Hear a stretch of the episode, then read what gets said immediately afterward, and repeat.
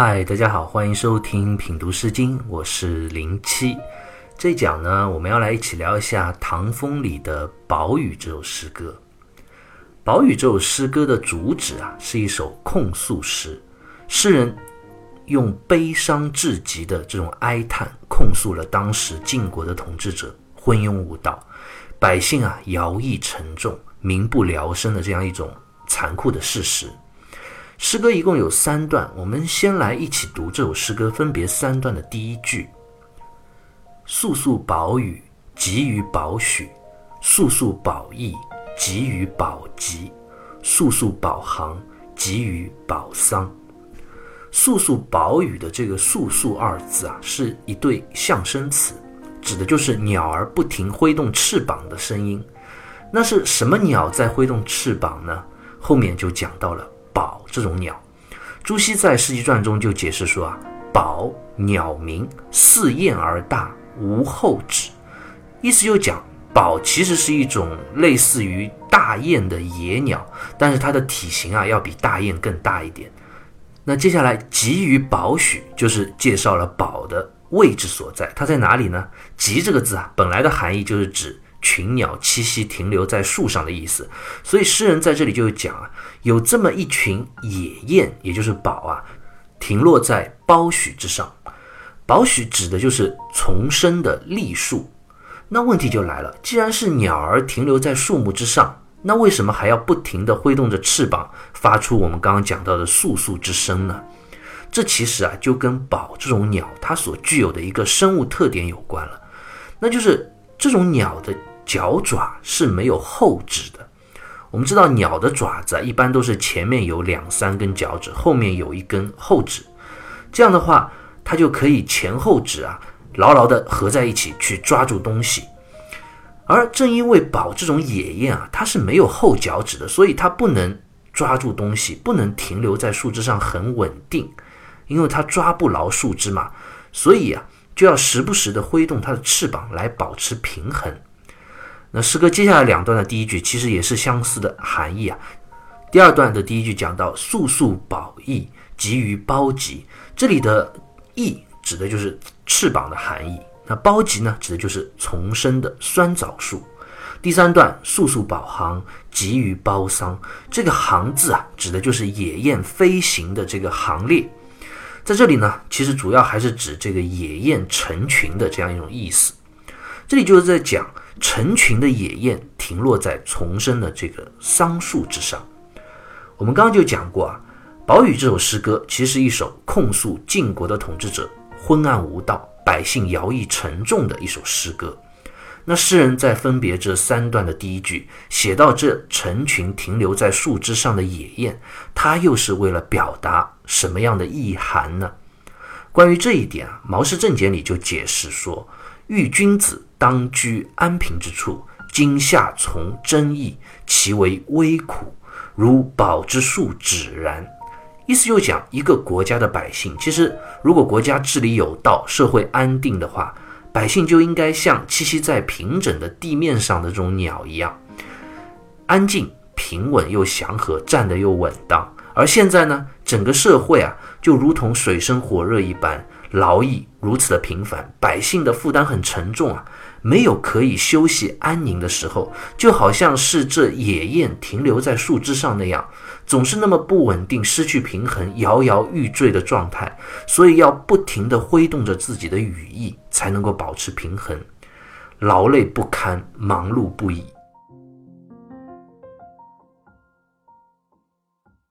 那究竟是怎样一种沉痛不堪的劳役在折磨着这晋国的百姓们呢？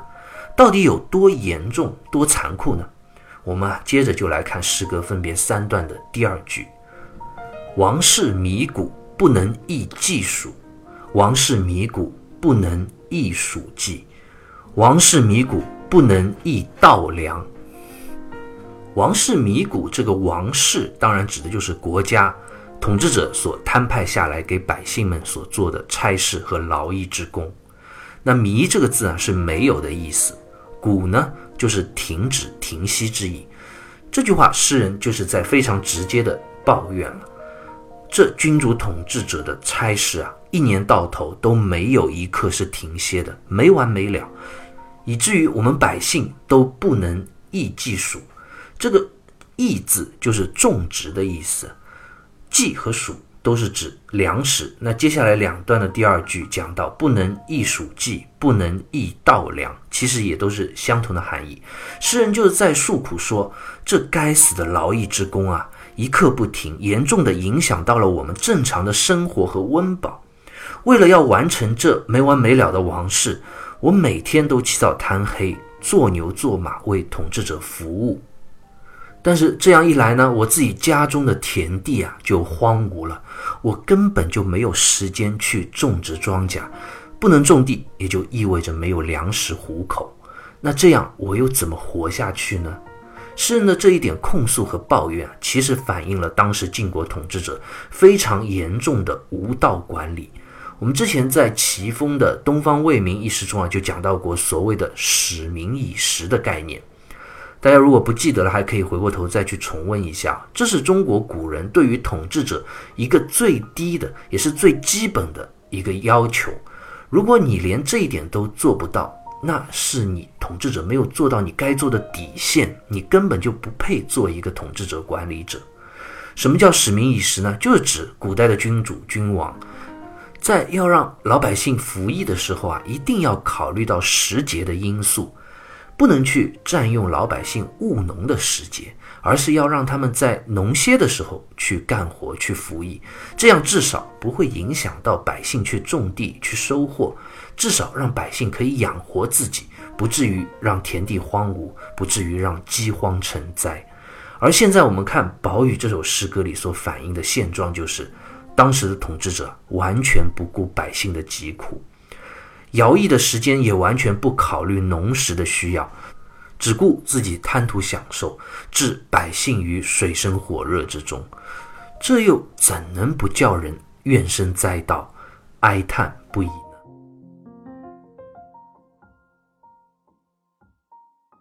刚我们读了《宝玉》这首诗歌，分别三段的前两句，诗歌读到这里为止啊，我们应该说。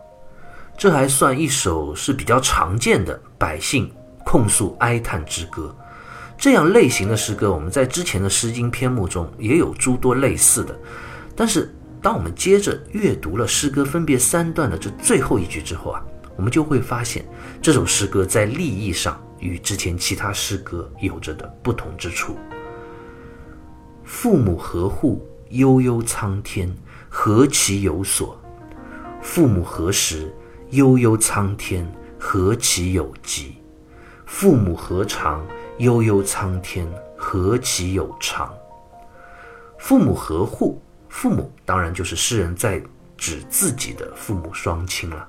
那诗人在这里因为劳役沉重而在求爹告娘吗？当然并不是这样的。诗人其实是在为自己的父母而担忧而担心。何户的户就是指依靠之意。诗人在这里啊，就表达了自己对于父母生活的这种深深的忧虑。我如今每天忙于公务，忙于这个王室劳役，根本就没有时间去种地务农，家里啊也没有足够的粮食，也没有足够的收成。那我该如何去养活我自己年迈的父母双亲呢？诗歌接下来第二段讲到父母何时，和第三段讲到的父母何长，也都是相同的含义。食和长在这里都是指吃饭的意思。我们刚就说啊，《宝语》这首诗歌虽然在题材上我们看是一首控诉王室暴政的诗歌，其实这也不算是什么非常新鲜的题材，之前也看到过很多。但是这诗歌的最后一句啊，就把这种利益和主旨的特别表现出来了。这是区别于其他诗歌的一个特别之处，那就是诗人他第一个关注的、第一个考虑的，并不是自己。家里的地种不上了，他并没有先说：“哎呀，我自己要饿死了，要吃不饱了。”而是更关注自己的父母。他们如果没有了我的赡养，没有了吃的，那他们该靠什么活下去啊？这才是诗人内心最深的忧虑所在。每每想到这里啊，诗人只能无奈地面对苍天，一声感慨哀叹：“悠悠苍天，何其有所！”悠远的青天啊，老天啊，我什么时候才能够有一个可以安居乐业、可以生活无忧的所在呢？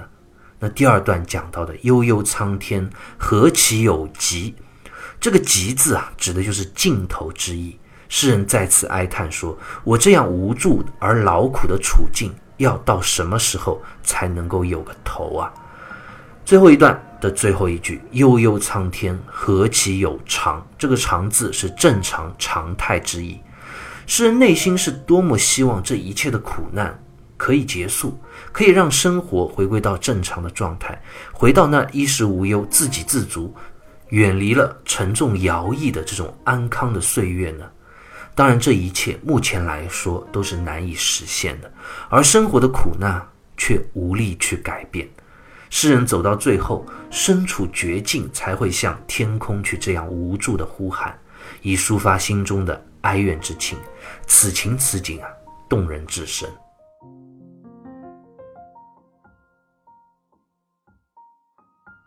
宝宇这首诗歌读到这里啊，我们就读完了。我想这首诗歌本身的创作背景其实很好理解。毛诗里就讲啊：“刺史也，昭公之后，大乱武士，君子下从征议，不得养其父母而作事师也。”意思就讲这首诗歌创作的时代就是在晋国晋昭侯把他的叔叔陈师分封到曲沃之后，晋国陷入了分裂的状态。这样的乱世一直持续了五代人。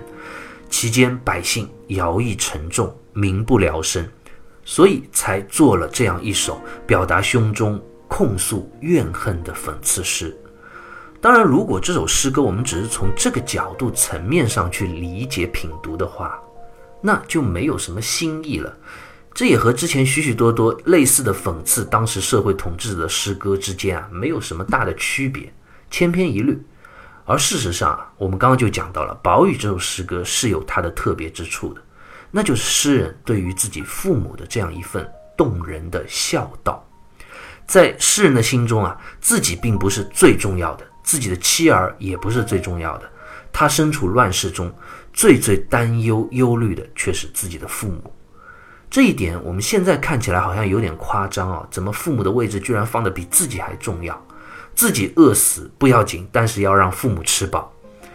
其实这样的观念在中国古代是非常正常不过的。中国人自古就是讲百善孝为先，孝就是所有品德道德中排在第一位的。我们反观西方人啊，很有趣，在英语里啊是没有一个常用的单词是表示孝这个含义的。那英语里我们知道用的最多的就是 love 这个词。它就是一个宽泛的爱的概念，而我们中国人啊，却把对于父母的爱啊，用一个特别的词来表示出来，来区分于所有其他的爱，那就是所谓的孝。对于中西方文化的这点差别啊，南怀瑾先生就曾经有一段非常精辟的论述，我印象蛮深刻的。他就认为啊，西方的社会啊，其实他们是把爱更注重投入到下一代孩子的身上。那孩子们长大了，成年了，成婚了，独立了，就和父母兄弟姊妹的联系啊就少了。他们是一个个独立的单元，过好自己的小生活，然后继续培养下一代。这就是西方文化的一个特点。对于老人父母啊，他们不是那么的重视。很多人认为照顾老人其实是社会福利体系的一个责任，不是子女完全的一个责任。子女成年就独立生活了，和父母都是平等的一个社会成员。没有很特别说要有那种孝道的关系，反正大家头顶上都有一个上帝嘛，爱上帝是最重要的，无所谓孝的概念。所以南怀瑾先生就非常有趣的形容啊，他说西方自认为是十字架的文化，但我看这个十字架是断了的，是钉字架，因为这种文化它是没有上半截了。这个比喻我一直记得特别印象深刻，很形象。就讲西方人他不像中国人那样会注重对上一辈父母的孝道和责任，所以他这个十字架上面一段是断掉的，他更关注下面这一段孩子这一辈的责任和爱。当然，这只是一种文化上的差异啊，并没有所谓的对错之分。那我们中国从周代开始就有非常丰富的周礼一套礼仪来规范贵族。或者百姓的生活，所以中国自古以来就是礼仪之邦。而周代从一开始创立之初啊，就是以尊重老人为人所赞颂的。《史记·周本纪》里就记载说啊，西伯善养老，意思讲周代最初的创立者之一周文王就是以善待老人而闻名的。大家现在可能觉得尊重老人、善待老人是很正常的事情嘛，尊老爱幼，我们中华民族传统美德嘛。但是其实，在两千多年前啊。当时的社会整体水平是很低的，食物啊、物质啊都是极其匮乏的，很多资源和粮食都是偏向于留给青壮年的。一个国家统治者能够去把这些资源留下来，很多一部分去善待老人，可以说是非常不容易的。所以周文王才会以贤德而闻名。这样尊老的传统，几千年来一直流淌在我们中国人的血液中，成为我们文化文明中的一个重要部分。后世所谓的孝的概念啊，也是我们中国所崇尚的最重要的一个美德之一。我们今天读到《宝语》这首诗歌，他在控诉统治者昏暗统治的同时啊，也真切地反映了春秋时代中国人所重视的这种孝道的观念。我们如果看《左传》里面啊，就有许许多多这样的故事。很多能人异士啊，都是自己舍不得吃饭，也要留给父母。作为子女，养好父母啊，是当时人摆在第一位的。而且不光光是要养好父母而已啊，《孝经》里就讲过这样一句话，他说：“立身行道，扬名于后世，以显父母，孝之终也。”意思就是讲，儿女如果要行孝道，他的一个终极目的是什么？是要养活父母吗？并不是这样，这只是一个基础，这是最基本要做的。那最高的目的是什么？就是你作为自己啊，你作为一个子女，生活在世上，你要尊重仁义道德，要努力奋斗啊，要去学习，要去进步，要有所建树，要为这个时代做出应有的贡献，要去显扬你的名声，要让后世的人知道你这个扬名。不是为了你自己啊，不是说我要有这个虚荣心，其实更是为了使自己的父母能够感受这一份荣耀，要为自己的父母、为自己的祖辈争光。我们中国人骂一个人的时候啊，如果只是说你这个人怎么怎么样、怎么不好，那是并不是最严重的责备。但如果说你这个人是没有家教、没有教养，那就很严重了，因为这就不单单是骂你了，也是责备你的父母。所以，一个好的子女是不可能让别人有这样一个机会来侮辱自己的父母的，因为这是最大的一种不孝。所以，一个孝顺的子女啊，要做一个有修养、有道德的人，要努力勤勉，为这个社会做出贡献，让别人能够欣赏你，同时也能够欣赏你的父母，他能够教育培养出你这样一位优秀有为的子女。这是你的一份责任，也是你对父母含辛茹苦付出这么多年培养你的一个最大的回报。这也正是我们中国人千古以来所提倡的真正的孝道。对于社会也好，对于个人也好啊，这是这种孝道所能表现出来的最为积极向上的一份价值所在。好，关于《宝语》这首诗歌，我们就先聊到这里，下期再会。